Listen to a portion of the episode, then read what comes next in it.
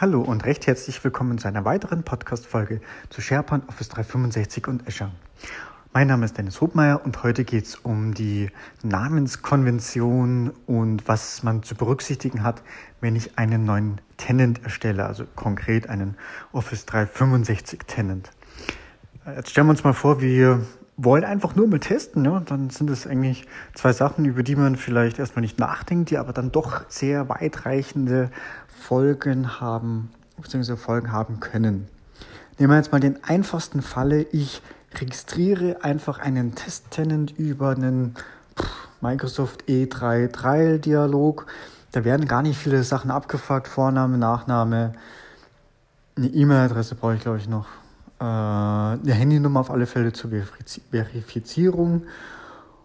Und ja, dann gibt es dann noch Land und dann gibt es dann noch irgendwie Tenantname oder so, oder so was ähnliches. So, ähm, also ich weiß jetzt nicht, ob es Tenant-Name genau dort dargestellt wird, aber es ist, ähm, es ist folglich wirklich eine, äh, eine, eine eindeutige ID, die sich auch an diversen Stellen wiederfindet. So, und da haben wir jetzt eigentlich genau die zwei Pack Knackpunkte, Land und Tenant-Name. So, warum ist das Land wichtig? Das ist als erster Linie mal für uns Europäer und EU-Mitgliedstaaten ganz, ganz wichtig was eben die Datenhaltung angeht. So, wenn ich jetzt, also hier sollte ich auch tunlichst das Richtige auswählen, sprich, wenn ich in Deutschland, Österreich, Schweiz zum Beispiel bin, dann äh, wähle ich da auch das entsprechende Land aus. Damit wird mein primäres Rechenzentrum auf Dublin und Amsterdam festgelegt und eben nicht in den Staaten zum Beispiel. So, damit kann ich dann eben schon mal sagen, dass Dienste meine Daten in, innerhalb der EU abspeichern. So, das ist schon mal das eine. Ähm, das zweite ist dieser Tenant-Name. Der ist äh, grundsätzlich vor allem für SharePoint wichtig.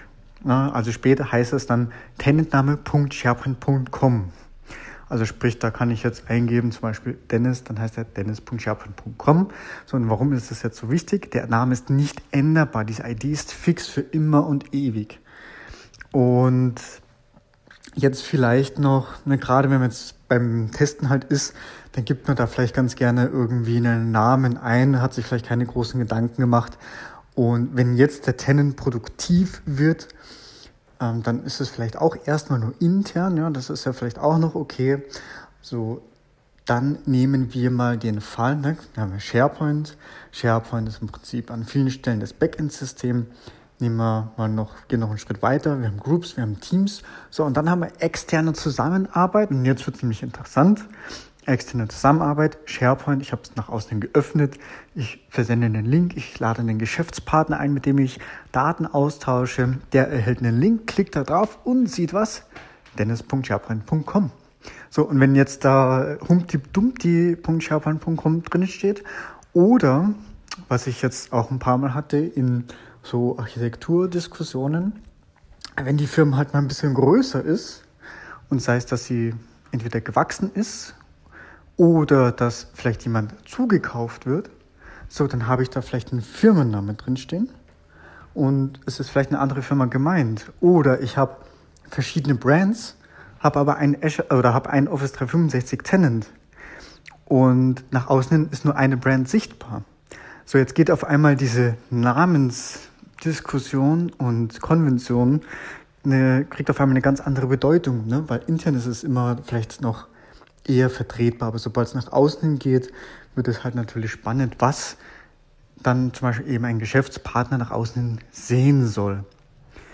Und auch ganz interessant, äh, vielleicht auch einfach als Idee, dass vielleicht, um auch einfach langfristig flexibel zu bleiben, weil man auch Stand heute nicht weiß, ja, was passiert denn auch mit der Firma in Zukunft? Ähm, das weiß vielleicht der Geschäftsführer oder die Geschäftsführer oder der Vorstand. Vielleicht wissen es doch nicht mal die, denn wer weiß, was in 10, 20, 50, 100 Jahren ist. Ähm, und ja, vielleicht gibt es dann nochmal ein Merge oder ein Rebranding oder was auch immer. Das heißt, vielleicht, einfach jetzt mal als Idee, macht auch ein Fantasiename Sinn. Wir haben das jetzt auch äh, beim Kunden schon gehabt. Und oftmals ist es auch so, dass intern zum Beispiel ein SharePoint gar nicht SharePoint heißt, sondern der hat einfach einen Codenamen. Und so ähnlich könnte das, man das mit einem Tenant auch machen. Also, dass man da in der URL gar nicht den Firmennamen nimmt, sondern, ich sage jetzt mal Donald Duck, ja, okay, ähm, aber äh, vielleicht etwas anderes, äh, Universum, was auch immer, was halt frei ist. Und da kann man durchaus ein bisschen kreativ sein. Sollte jetzt vielleicht kein äh, Comic sein, aber kann, ja, was weiß ich, auch ein, ja, wie gesagt, man darf kreativ sein und äh, schauen, was einfach frei ist und einfach sich dabei die Unabhängigkeit für die Zukunft zu behalten. Und äh, alles andere wie Domainnamen, E-Mail-Routing und so weiter, das ist sowieso eine Sache, die wird ja dann konfiguriert, genauso auch wie dann zum Beispiel irgendwelche ähm, Azure Account Syncs etc. Also sprich das, was wirklich nach extern sichtbar ist, essentiell sichtbar ist. Das ist halt der, der Tenant-Name wirklich auch als URL. Und ähm, aktuell kann man es eben nicht ändern. Ich kenne auch keine Pläne, dass Microsoft da irgendwelche Bestrebungen hat, das zu ändern.